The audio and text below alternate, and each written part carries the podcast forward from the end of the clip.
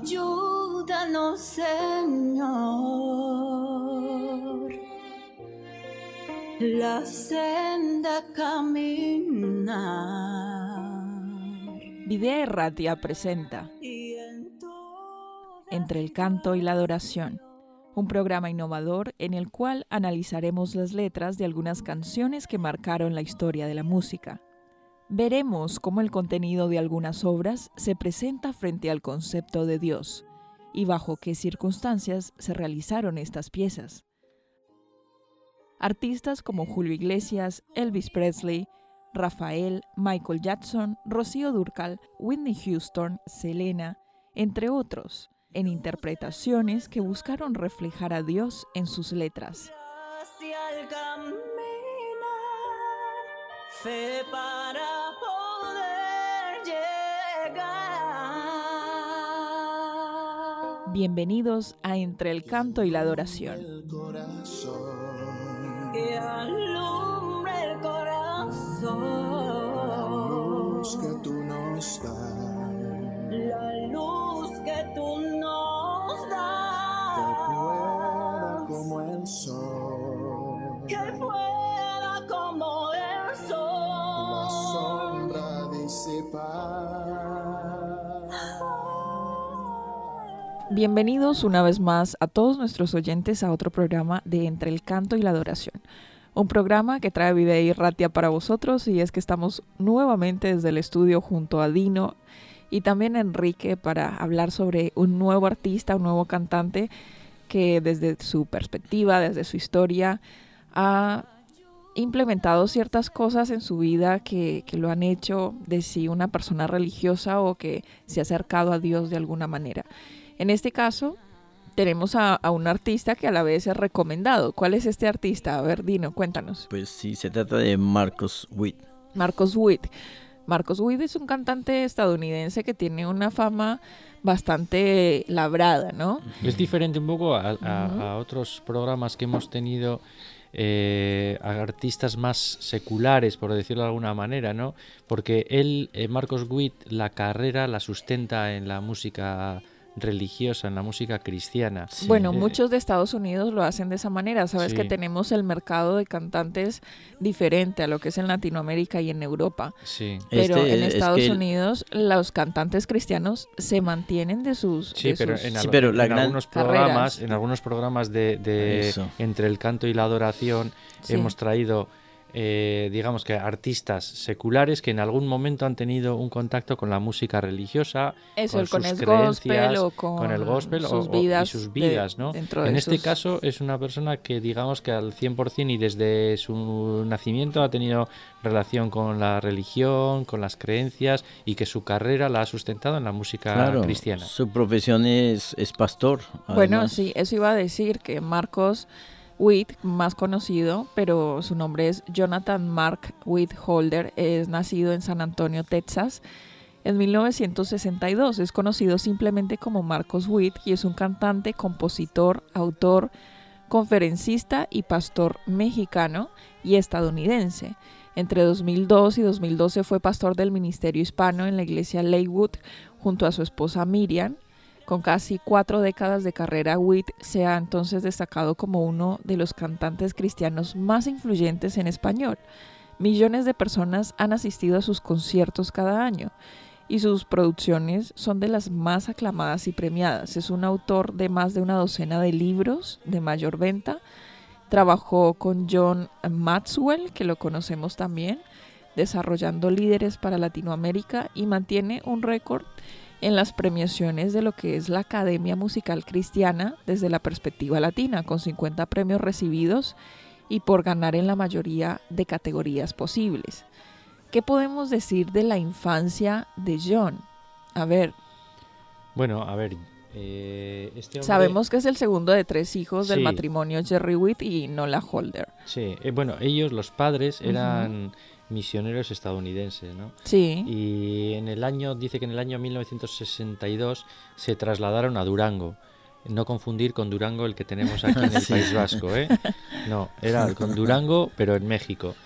Y allí iniciaron una obra misionera, ¿no? La misma, habiendo quedado, pues que no la habían terminado al poco tiempo, eh, fue... Sí, o sea, se- se ocurrió un evento se- bastante complicado y sí, difícil se cortó por un tema trágico, para la ¿no? familia. Y es que el padre de, de Marcos Witt, en un viaje de avión, En el que pues, piloteaba. Sí, eh, eh, pi- pilotaba él y estaba pues otra persona, ¿no? Y bueno, pues no se sabe por qué razón el avión eh, se- estrelló y nunca fue esclarecido el por qué, ¿no? Dice que en aquellas murieron los dos y dice que en aquella época eh, se estaba persiguiendo bastante a los evangelistas. Mm, me imagino que, que se referirá, pues eso, que la situación en México mm, de otras religiones Yo pienso que, en esa fueran un poco época ajenas al eh, catolicismo. se, se perseguía mucho a los líderes evangelistas independiente de qué religión pertenecían. Es verdad que, que la, la- la religión dominante siempre fue la católica, pero los ministerios eh, evangelistas, en, esta, en este caso como misioneros, eran muy perseguidos. Eran muy perseguidos. Así que cuando eh, Marcos cumplió dos años de edad solamente, su padre ya no estaba, ya faltó. Sí, bueno, su biografía dice que su madre, que se llamaba Nola, Nola Holder, dice que continuó con la obra misionera que, que tenía con su, con su marido. Bueno, como ha dicho Eliana, Marcos solo tenía dos años de edad, ¿no?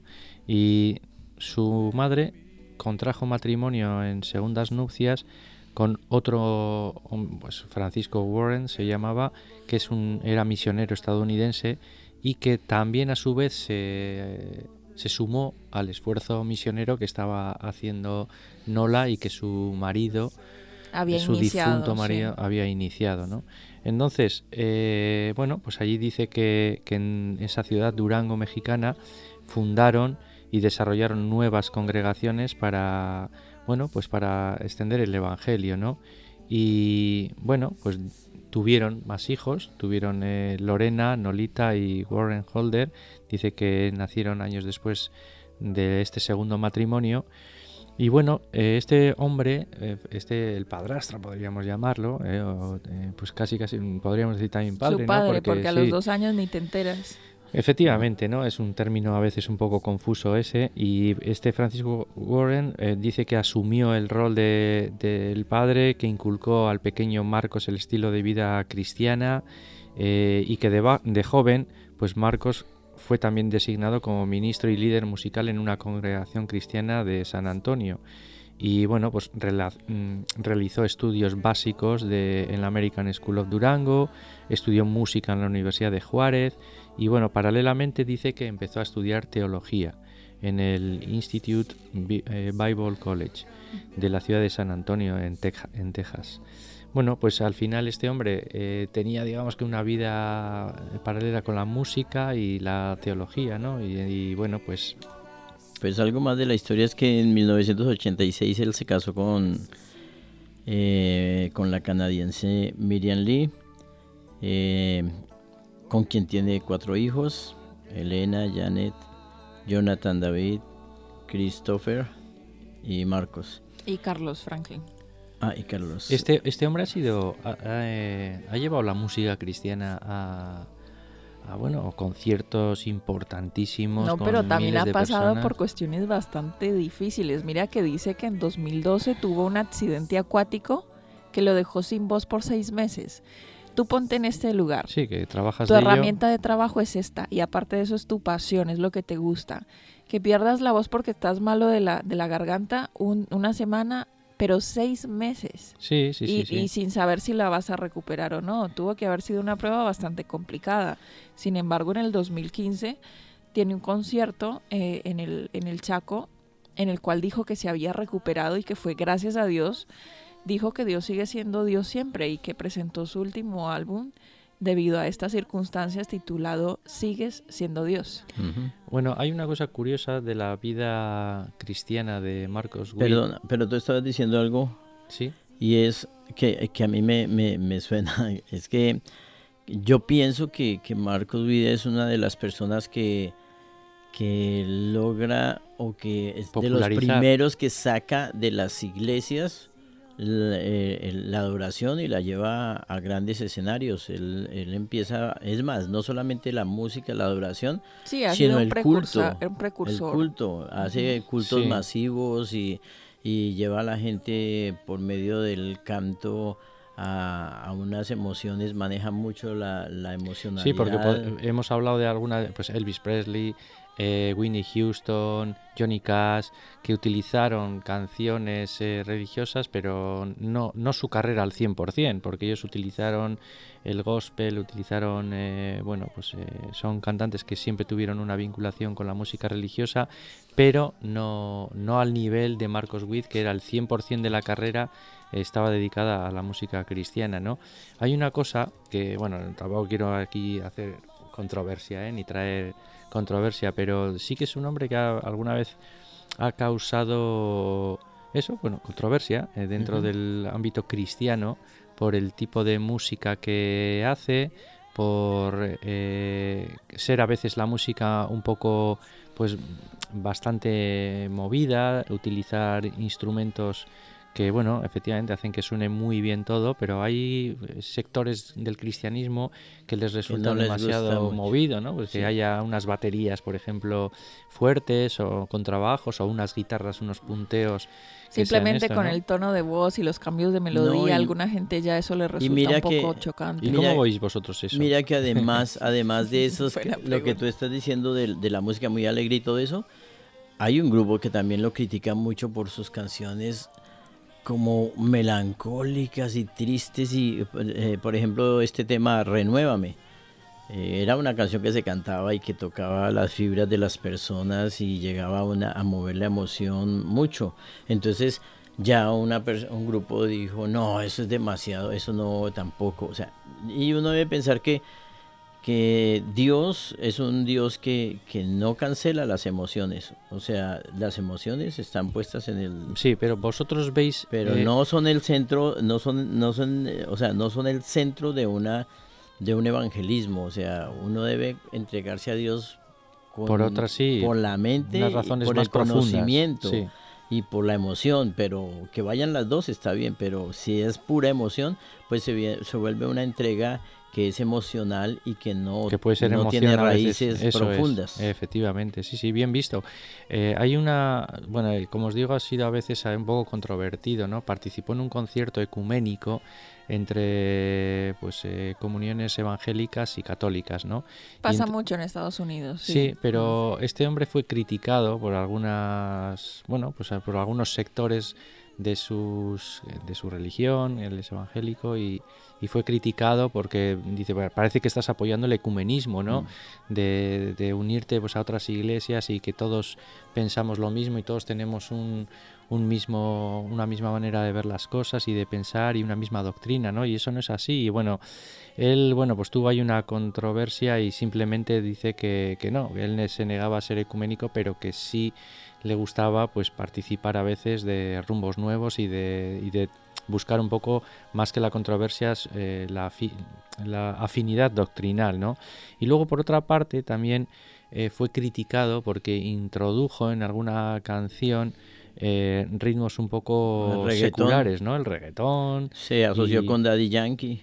Sí, coincidió, coincidió, coincidió, no- sí, no estuvo- coincidió en algunos conciertos con Daddy Yankee. Y con muchos otros, Sí, como muchos otros. tratando de, de incluirse más en la cultura adolescente o y juvenil. Y, y le, bueno, pues le, le criticaron y le, y le dijeron, bueno, pues que es que es una, es una música que está lejos del espíritu cristiano y demás. Eh, vosotros, sin, sin extendernos, ¿no? Porque tampoco es el motivo de- del programa, pero vosotros cómo veis la eh, introducción de ritmos eh, más eh, alegres, divertidos, con, con batería, con La música contrabajo, siempre ha punteo? sido para los cristianos un punto muy, una cuerda débil, un punto complicado. Eh, al nosotros pensar como cristianos que Lucifer era el líder de, de la música en el cielo, era una persona excepcional que tocaba todas las notas. Estudiamos también la historia de los himnos, la forma en la que se componen las letras, también la cantidad de, de- instrumentos que en la Biblia se muestran que se usaban para alabar a Dios. A veces yo pienso que caemos en conjeturas mm, muy superficiales con relación a, a este tema. Eh, sabemos criticar fácilmente unas cosas que a nosotros no nos gustan de pronto y, y se nos hace difícil aceptar cuando otro nos critica aquellas cosas que, que nos gustan a nosotros. Es decir, es un tema sin, sin fin. Bueno, pero es un tema que yo, eh, yo lo he puesto sobre la mesa para que nuestros oyentes también reflexionen sobre ello y que Ahora, en un momento aquí mismo en la debatir. emisora lo hemos llevado a ese punto, ya que has tocado la pregunta. ¿Qué, qué música? Bueno, y a mí como responsable, en cierto punto se me ha puesto en una circunstancia que digo, bueno, ¿qué pongo? Pongo un poco de todo, un salpicón para que todos estén a gusto.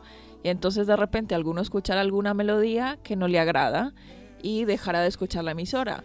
O al menos otra persona escuchará una canción que le tocó mucho, que le emocionó y le interesará escuchar más la emisora. Sí, bueno, tenemos que tener yo creo que el equilibrio suficiente para saber que, que, bueno, pues en un momento dado te pueden poner una canción que te gusta más o menos. A mí, por ejemplo, pues hay Sí. canciones que igual de, de puro lentas me aburren Sí. y puedo en un momento dado pues digo, uff, esto no me apetece oír ahora.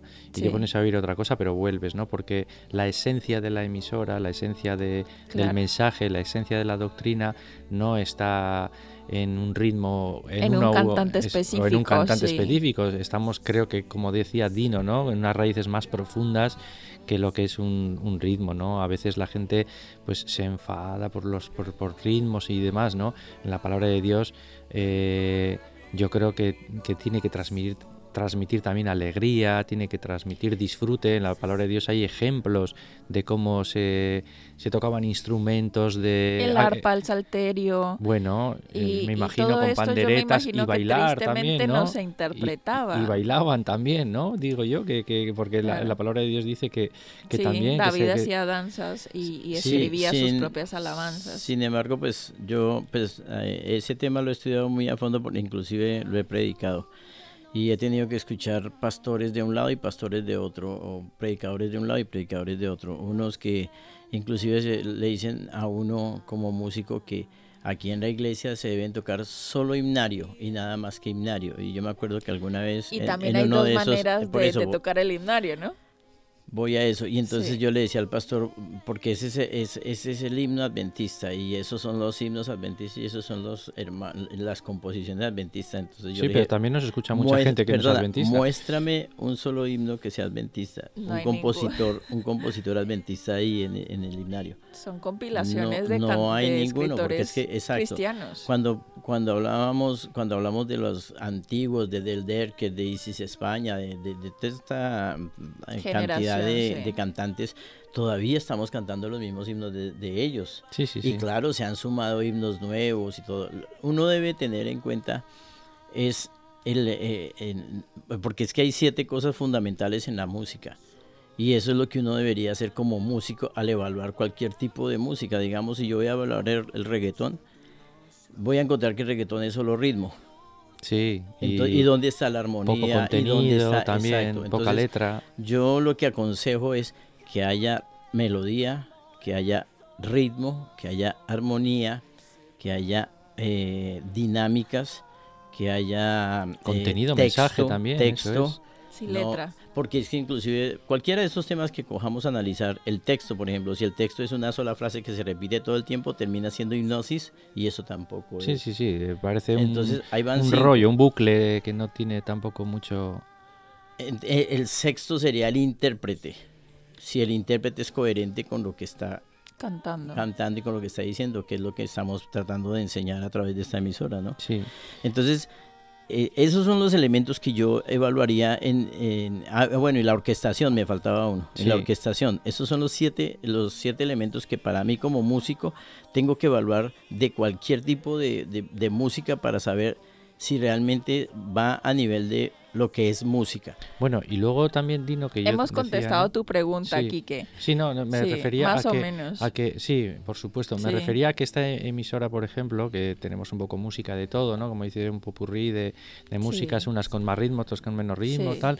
Eh, al final también es una emisora que está dirigida a personas que no son creyentes. Claro. Eh, quiero decir que nosotros el, o el que son mensaje creyentes de otras de denominaciones, otras denominaciones, vamos. pero sí, sí, pero que incluso pues personas que no son creyentes y nosotros cuando queremos llegar a ellos también queremos llegar a ellos desde un lenguaje que sea eh, universal, no desde el lenguaje que a veces tenemos nosotros dentro de nuestras congregaciones, que bueno, eh, no es lo mismo pues una emisora, una radio, tal, que una iglesia. Claro, Quiero decir claro, que hay que distinguir también entre esos, entre esos. Yo, eh, yo lo entiendo, pero sitios, para, para, para llegar a la gente no podemos rebajar la norma. No, no, no, no, no, Y por entonces, eh, por eso, a eso, a eso me Sí, refiero. ¿no? hay O sea, ahí un la equilibrio, emisora- hay un equilibrio, La emisora sí, sí, tiene que seguir siendo para todo el público, pero que cuando el público llegue encuentre la diferencia. Hombre, sí, claro. y, no eso vamos es a lo, poner- y eso lo ha hecho la no- emisora. No, vamos a poner heavy metal. Es- y eso lo ha hecho la emisora. La emisora, la gente viene a esta emisora y encuentra la diferencia. Claro, Así el ritmo sea más rápido o sea más lento, porque es que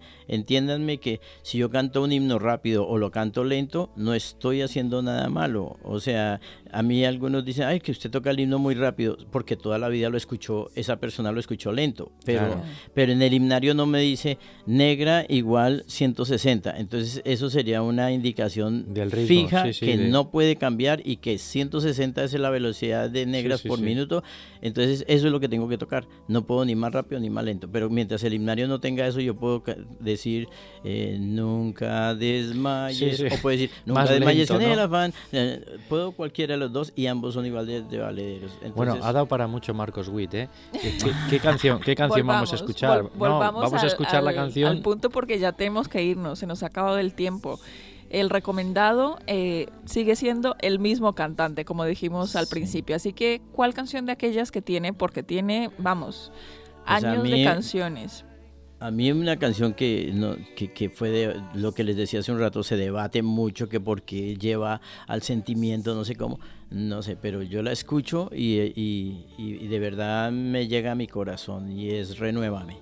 O sea, a mí me, me transmite, a mí esa canción me, me lleva a reflexionar con respecto al texto, me lleva a reflexionar con respecto a una música tranquila y todo eso. Pues esa, esa canción... Y bien interpretada, además, Muy, ¿eh? muy Porque Y la que iglesia, que mucha gente la critica y la señala, pero... La orquestación es muy buena, tiene un, eh, un equipo muy bueno, tiene, la verdad es que... Es que- equilibrada. Que sí, sí, Marcos Vale, Witt se- pues es se una mueve. recomendación interesante.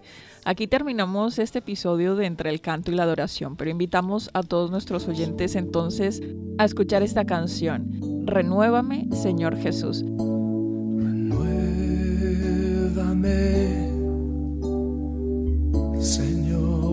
Jesús. Ya no quiero ser igual. Renuévame, Señor Jesús. Pon en mí tu corazón, porque todo lo que hay dentro de mí necesita ser cambiado, Señor.